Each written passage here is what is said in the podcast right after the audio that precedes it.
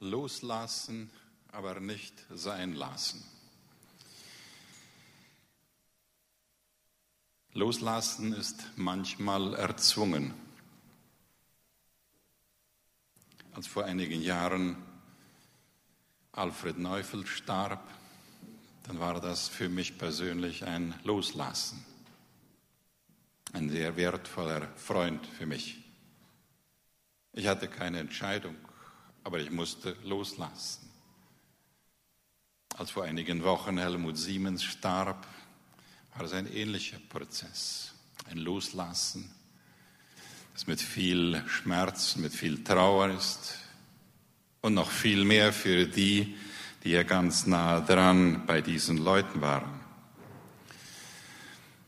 Manchmal stellen Leute fest, dass sie in einem Beruf lange genug gewesen sind, auf einer Arbeitsstelle, und sie entscheiden sich loszulassen, etwas Neues anzufangen oder auch einfach neue offene Türen zu schaffen, damit Überraschungen kommen können. Heute am dritten Advent wollen wir über Loslassen reden und über Ankommen, über Weihnachten und über Jesus und über Ähnliches. Loslassen, aber nicht sein lassen. Das Loslassen, das lähmt manchmal. Loslassen müssen wir lernen, aber manchmal auch einfach entscheiden. Manchmal müssen wir das so wie der, wir haben da das Bild von dem Affen, ähm, ist bekannt manchen, der nicht die Banane loslassen will. Und dann wird er wahrscheinlich bis zum Lebensende seine Hand oder seine Faust in diesem Krug haben. Oder dieses andere Bild daneben, äh, in ähnlicher Form. Aber da ist dann die Frage oben drauf geschrieben, wo befindet sich der Affe, im Käfig oder außerhalb? Oder diese Frage, ist es, ist es nicht in unseren Gedanken, ist es nicht in unserem Kopf, dass wir die Entscheidung treffen, loszulassen? Loslassen, da wo es manchmal auch besonders schwierig ist. Die Geschichte vor Weihnachten und um Weihnachten hat eine Reihe von diesen Elementen, die ich mit euch zusammen aufzeigen möchte. Und mein Wunsch ist, dass uns das hilft, dass mir das hilft. Mir hat es schon geholfen bei der Vorbereitung.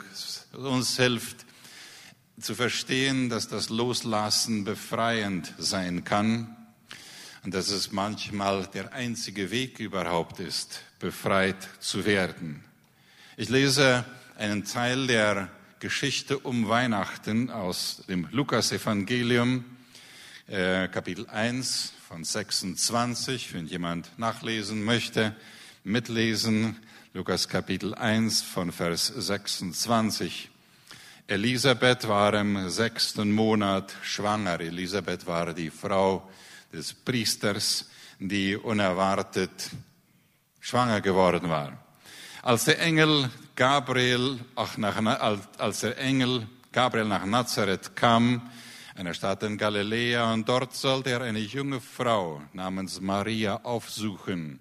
Sie war noch unberührt und sie war mit Josef, einem Nachkommen von David, verlobt. Der Engel kam zu Maria und sagte, sei gegrüßt, Maria. Der Herr ist mit dir. Er hat dich unter allen Frauen auserwählt. Maria erschrak über diese Worte des Engels und fragte sich, was dieser Gruß wohl bedeuten könnte. Hab keine Angst, Maria, sagte der Engel weiter. Gott hat dich zu etwas ganz Besonderem auserwählt. Du wirst schwanger werden. Äh, ich versuchte mir irgendwie hineinzudenken. In Maria war es ja für mich als Mann nicht ganz einfach. Wenn da jemand kommt und sagt, du wirst schwanger werden und das soll noch eine gute Nachricht sein irgendwie. Du wirst schwanger werden und einen Sohn zur Welt bringen.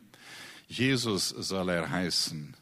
Er wird mächtig sein und man wird ihn Sohn des Höchsten nennen.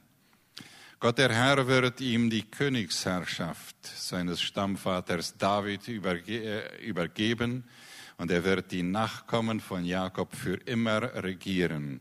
Seine Herrschaft wird niemals zu Ende kommen. Wie soll das geschehen? fragte Maria den Engel. Ich habe ja noch nie mit einem Mann geschlafen. Der Engel antwortete ihr, der Heilige Geist wird über dich kommen und die Kraft des Höchsten wird sich an dir zeigen. Darum wird dieses Kind auch heilig sein und Sohn Gottes genannt werden. Selbst Elisabeth, deine Verwandte, von der man sagte, dass sie keine Kinder mehr bekommen kann, ist jetzt im sechsten Monat schwanger. Sie wird in ihrem hohen Alter einen Sohn zur Welt bringen. Gott hat es zu ihr, ihr zugesagt. Und was Gott sagt, das geschieht. Ich will mich dem Herrn ganz zur Verfügung stellen, antwortete Maria. Alles soll so geschehen, alles soll so geschehen, wie du es mir gesagt hast. Und dann verließ sie der Engel. Eine Adventsbotschaft mit diesen drei Punkten. Eine Adventsbotschaft mit diesen drei Botschaften, die äh, uns vielleicht heute zur Adventsbotschaft werden können. Loslassen. Diese Geschichte zeigt uns, diese Geschichte zeigt uns eindringlich, wie Menschen Menschen loslassen. Sie loslassen müssen. Loslassen in diesem Sinne nicht mehr in einer Box halten, nicht mehr gefangen halten, loslassen in dem Verständnis, wie wir früher gedacht haben. Menschen loslassen. Als Josef diese Geschichte hörte von Maria, das ist ja dann ein klein wenig später im Lukas-Evangelium und Matthäus erzählt das in ähnlicher Weise, dann sagte Josef, ich werde jetzt Maria verlassen ich werde sie verlassen. Und dann sagt der Engel zu ihr im Namen Gottes, nein, verlasse sie nicht, sondern lass deine Gedanken über sie und lass deine Entscheidungen über sie los. Verändere deinen Gedanken über sie. Ja, sagt Josef, aber das geht ja doch nicht. Was werden die Leute sagen? Und wo bleibt meine Ehre und so weiter? Und dann sagt Gott zu ihr, lass das los. Ich habe Neues mit dir vor. Ich habe Unerwartetes mit dir vor. Lass diese Gedanken und lass Maria, so wie du sie dir vorgestellt hast, lass sie los, dann wird sie dir neu geschenkt werden. Dann wird sie dir neu geschenkt werden. Und es war ja dann nur ein klein wenig später, das geht dann über diese Geschichte hinaus, wo Maria und Josef das noch einmal mit dem jungen Jesus, der ja dann irgendwo im, im Teenie-Alter war, erlebten, wo Jesus dann als junger Mann, als Junge im Tempel war. Und da mussten sie dort hören von ihm, von Jesus, lasst mich los. Lasst mich los, so wie manche Eltern das hören müssen. Lasst mich los, denn ich habe einen Weg zu gehen und ich möchte einen Weg gehen. Da könnt ihr nicht mitkommen und ihr braucht nicht mitkommen, denn ich werde diesen Weg alleine gehen oder mit anderen Menschen zusammen. Menschen loslassen. Wir haben andere Geschichten in der Bibel, die dieses zeigt, wie Eltern ihre Kinder losließen. Wir haben die Geschichte von Hannah und Samuel, wo Hannah, eine Mutter, die, eine Frau, die lange auf ein Kind gewartet hatte, die schon verzweifelt war und die ein Kind bekam und die dieses, diesen Jungen dann auch im Tempel ließ. Ich stelle mir das unheimlich schwer für sie vor, damals, wie das gewesen ist. Aber sie sagte, ich will dieses loslassen, damit daraus etwas Besseres kommt. Das ist kein Rezept, das wir Kinder schon so klein wegschicken von zu Hause, aber es ist diese Geschichte, die sich so oft wiederholt. Oder ein Barnabas, der mit einem Paulus zusammenarbeitete und die Streit miteinander hatten, die nicht sehr gut harmonisierten und wo Paulus dann irgendwann diese Überzeugung bekommt, wenn ich ihn loslasse, dann wird daraus etwas Größeres kommen. Ich brauche nicht mehr mit ihm zusammenzuarbeiten. Ich brauche nicht mehr eng zusammen sein und wenn wir auseinandergehen, wird daraus größerer Segen kommen. Als Jesus, der dann erwachsen war und am Ende seines Lebens hier auf der Erde war, als er dann von seinen Jüngern Abschied nahm, das war ja auch ein Loslassen beiderseits. Und die Jünger sagten, nein, wir brauchen dich noch. Und Jesus sagte, ja, ich würde auch gerne hier bleiben, aber es ist besser, so sagt er wörtlich, es ist besser, wenn ich euch jetzt verlasse. Es ist besser, wenn ich euch loslasse. Seine Jünger loslassen, so wie die Lehrer die Schüler loslassen und die Lehrer und die Schüler die Lehrer loslassen in, in der Schule. Und all das ist ja in unserem lieben himmlischen Vater schon vorgegeben, wenn er immer wieder auch dieses praktiziert hat. Als er, wie wir das auf den ersten Seiten der Bibel lesen, als er den Menschen geschaffen hatte, und als der Mensch dann anders reagierte und sich verhielt, als Gott sich das vorgestellt hatte, da musste Gott, er hätte ja auch können durchgreifen, er hätte ja die auch können gleich töten. Er hätte ihnen auch befehlen können. Er hätte ja auch sagen können, ich werde euch so schaffen, dass ihr, dass ihr nicht ungehorsam sein könnt. Und Gott sagte, ich werde sie so schaffen, dass sie sich verhalten können, so wie ich es nicht mag. Und dann werden wir damit fertig werden. Und er musste sie loslassen für eine Weile, aber er hat sie nie sein gelassen. Und er hat sich immer wieder auf sie eingelassen. Und er hat sich immer wieder auf er ist immer wieder auf sie zugegangen, aber er hat sie losgelassen, damit sie ihren Weg gehen konnten. Menschen loslassen, ob es nun Eltern sind oder ob es die Kinder sind, die wir loslassen, besonders wenn sie Erwachsene werden, oder ob es die Kollegen sind oder Vorgesetzte, mit denen wir nicht gut auskommen und die wir vielleicht nur loslassen, in diesem Sinn müssen, damit wir befreiter werden können davon. An zweiter Stelle Dinge loslassen. Als, als äh, Josef hier diese Geschichte dann mitkriegte von Maria, dann äh, mussten sie Entscheidungen treffen. Und als Jesus dann geboren war, dann mussten sie wieder Entscheidungen treffen. Und es war für sie klar, dass wenn sie hier bleiben würden und ihren Beruf weiter ausüben würden und wenn sie hier in ihrem Haus und in ihrer Arbeit bleiben würden, dann würde ihr Leben aufs Spiel gesetzt sein. Und sie verließen ihr Haus und sie verließen ihre Werkstatt und sie verließen ihre Familie, sie verließen ihre Verwandten, so wie Abraham viel früher einmal. Sie ließen los, denn sie wussten, wenn sie nicht loslassen würden, dann würde das, was Gott für sie und für Jesus und für sie als Eltern geplant hatte, dann würde das vielleicht in Gefahr kommen. Loslassen. Die Geschichte etwas später aus dem Leben Jesu von dem Reich, der die Geschichte kennen wir als die Geschichte von dem reichen Jüngling, der der viel Geld hatte, der der viel gearbeitet, der der gut gewirtschaftet hatte. Und Jesus sagte zu ihm, wenn du befreit werden möchtest, dann wirst du loslassen müssen. Das Geld, das du hast, gehört ja sowieso mir. Das sagte Jesus an anderer Stelle. Deshalb lass es los, denn es bindet dich. Und wenn du es nicht loslässt, wird es dir so gehen wie dem Affen dort mit der Banane.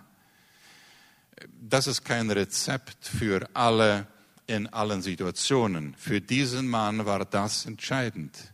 Und wir wissen, dass er nicht losließ dass er den Rat von Jesus nicht annahm und dass er traurig wegging.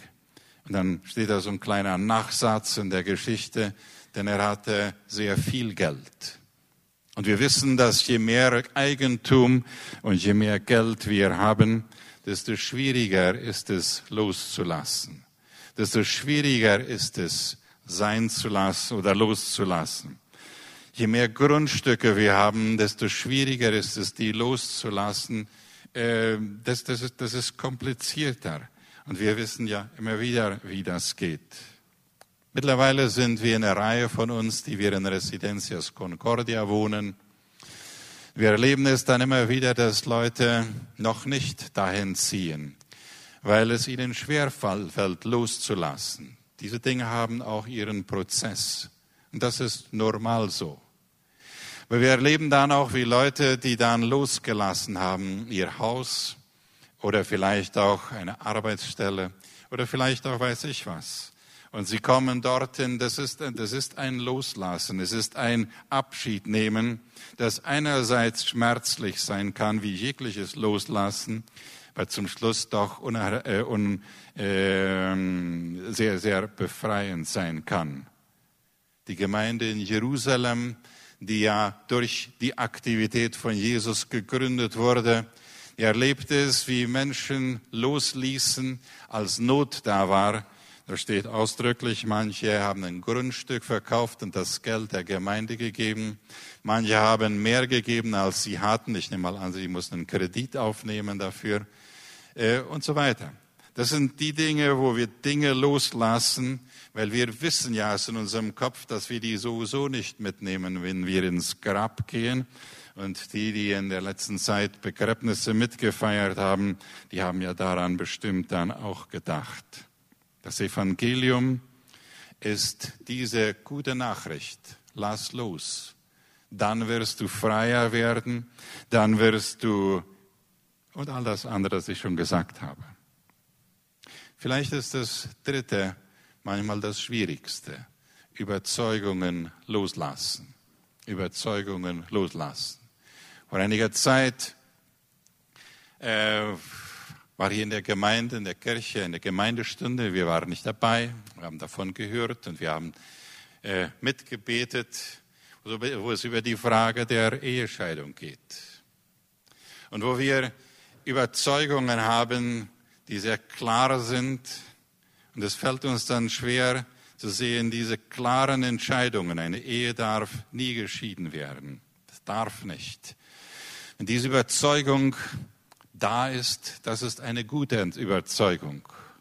Und dann fällt es uns schwierig, von Gottes Perspektive manchmal zu sehen, zu schauen und zu sehen, diese Situation ist aber so, dass Dinge schlimmer sind, wenn wir daran festhalten, als wenn wir loslassen würden. Das ist kompliziert. So wie das Leben der Nachfolge kompliziert ist. Josef und Maria erlebten das in ähnlicher Art und Weise. Maria, eine unverheiratete Frau, schwanger. Das ist schlimm. Und das wusste Josef. Und das wussten die Nachbarn von Josef. Und das wussten die Verwandten von Josef. Deshalb sagte Josef, das will ich mir und uns nicht antun, dass ich eine schwangere Frau heiraten werde. Ich werde ganz, auf, ganz im Stillen weggehen, weil das darf doch nicht sein. Und was nicht sein darf, das darf nicht sein, das kann nicht sein. Und dann sagte Gott zu ihm, warte ein bisschen, lass mal los. Das, was du so festgehalten hast, diese Überzeugung. Denn hier geschieht etwas Neues. Hier geschieht etwas Neues, das du auch nicht in Kontrolle haben wirst. Etwas Neues, was ich schaffen möchte. Etwas Neues, was in Maria wächst und was auch nicht in ihrer Kontrolle ist. Es ist in Gottes Kontrolle. Und dann sagt Josef, okay, wenn du meinst, dann werde ich bleiben. Die Kämpfe, die in Maria vor sich gegangen sind und was sie an Überzeugungen und an Gefühlen und an Gedanken loslassen musste, um etwas Neues zu erleben, um zu garantieren oder um, zu, um es möglich zu machen, dass sie die Mutter des Erlösers sein konnte, das können wir uns vielleicht nicht vorstellen. Überzeugungen loslassen.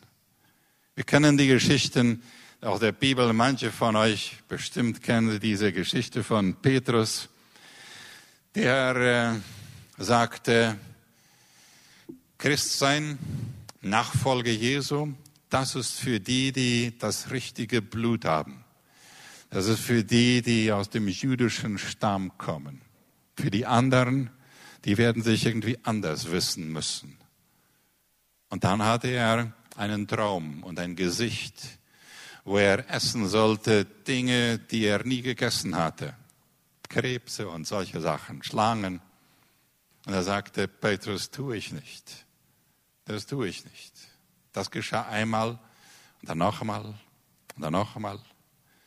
Bis er irgendwann begriff, es geht hier nicht um Schlangen und um Krebse und um ähnliches Getier, sondern es geht über seine, um seine Überzeugungen.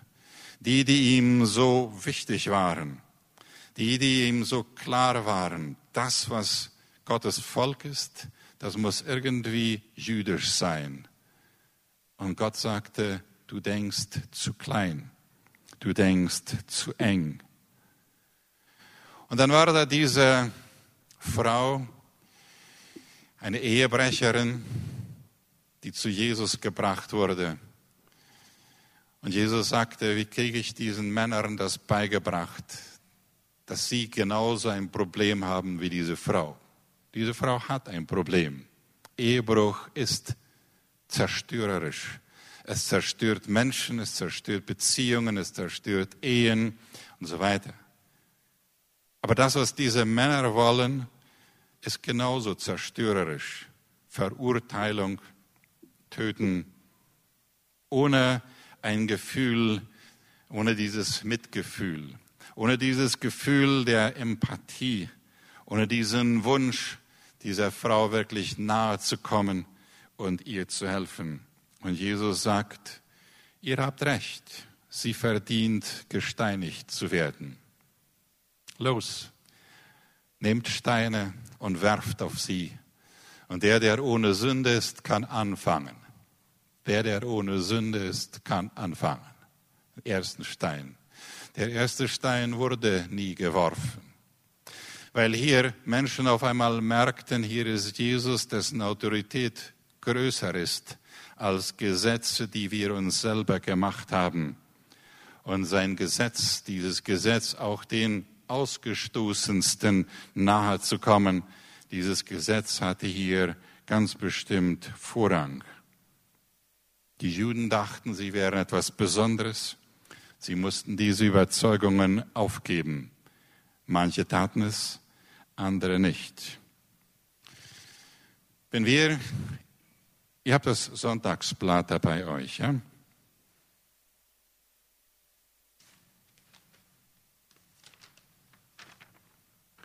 Irgendwo in der Mitte, wo immer die Mitte bei einem Sonntagsblatt ist, an der linken Seite. Äh, da habt ihr diesen Text von Philippa 2. Jesus, der auf die Erde zu uns Menschen kam, war genauso wie Gott. Er nutzt es aber nicht aus, Gott gleich zu sein. Vielmehr ließ er los. Er legte ab worauf er ein Recht zu haben, auf ein Recht haben könnte. Und er wurde so wie ein Sklave, wie ein Diener, wie ein Mensch. Und alle sahen ihn auch so, als Mensch unter Menschen. Und das, was ich heute hier gesagt habe, habe, wird ja für euch Wert haben können, wenn ihr mit diesen nächsten Fragen persönlich umgehen werdet. Äh, ich weiß, manche von euch haben das Gefühl, wie mir das manchmal geht, wenn ich eine Predigt höre, dann denke ich an den anderen, der für den diese gerade passend wäre. Ja? Was möchtest oder solltest oder könntest du jetzt um Weihnachten in der Adventszeit loslassen, um dein Leben befreiter zu gestalten, so wie der Affe? Sind es Menschen, die du loslassen musst, die dir vielleicht wehgetan haben und äh, ähm, ja. Oder sind es die Kinder, die eigentlich schon nur darauf warten, dass die Eltern sie mal loslassen, damit sie äh, ihr Leben selber gestalten können? Oder sind es die Eltern, die wir loslassen oder die Kollegen? Dann die andere Frage, was möchtest du loslassen an Dingen, an Geld, an Eigentum, an Erbschaften und so weiter? Was lässt du los? Welche Überzeugungen sind dir wertvoll, so wertvoll, dass du sagst, die gebe ich nie auf? Äh, da sind jeweils einige Zeilen frei. Äh, diese Zeilen sind dazu da, damit du da was reinschreiben kannst. Und das, was in euren Gedanken vorgehen kann, wenn ihr dieses, wenn ihr dieses macht, das kann befreiend wirken. Das kann befreiend wirken. Ich habe das ins Sonntagsblatt schreiben lassen, damit äh, ihr das mitnehmen könnt. Äh, die, die keinen Schreiber jetzt haben, die können ja das dann zu Hause machen. Das Gebet von Francis von Assisi, dieses weltberühmte Gebet, das es in vielen Sprachen mittlerweile gibt, soll uns anleiten, ähm, hier weiterzudenken und an uns zu denken und an die Dinge zu denken, die uns wertvoll sind und die wir loslassen wollen. Ob es nun Menschen sind oder Dinge oder Überzeugungen. Und dann kann Weihnachten werden, weil Adventszeit ist eine Zeit, wo wir überlegen, was müssen wir festhalten und was sollten wir und was können wir loslassen. Wer dieses nachlesen möchte, zu Hause noch einmal, äh, Könnt ihr im Internet leicht nachsuchen. Gebet von Francis von Assisi. Wer das nicht möchte, kann mir auch schreiben, dann schicke ich euch das per Handy. Herr, mach mich zu einem Werkzeug deines Friedens, damit ich liebe, da wo man hasst, damit ich verzeihe, da wo man beleidigt, damit ich verbinde, da wo Streit herrscht und die Wahrheit sage, wo Irrtum ist. Mache mich zum Werkzeug deines Friedens, damit ich Glauben bringe, wo Zweifel droht. Hoffnung wecke, wo Verzweiflung quält. Ein Licht anzünde, wo Finsternis regiert. Und Freude bringe, wo der Kummer wohnt. Herr, lass mich trachten, nicht, dass ich getröstet werde, sondern dass ich tröste nicht, dass ich verstanden werde, sondern dass ich verstehe. Nicht, dass ich geliebt werde, sondern dass ich liebe. Denn wer sich selbst hingibt, der wird empfangen. Wer sich selbst vergisst, der wird finden. Wer sich selber verzeiht, dem wird verziehen und wer stirbt, der erwacht zum ewigen Leben schien mir passend zu sein nach diesem Gebet, nach diesen Worten, nach dieser Geschichte, das Lied, O du fröhliche, O du selige, gnadenbringende Weihnachtszeit zu singen. Denn das, was ich gesagt habe, ist ja nicht eine Trauerbotschaft, nicht in erster Linie etwas Schweres, aber es ist etwas Schwerwiegendes, das viel Freude produzieren kann.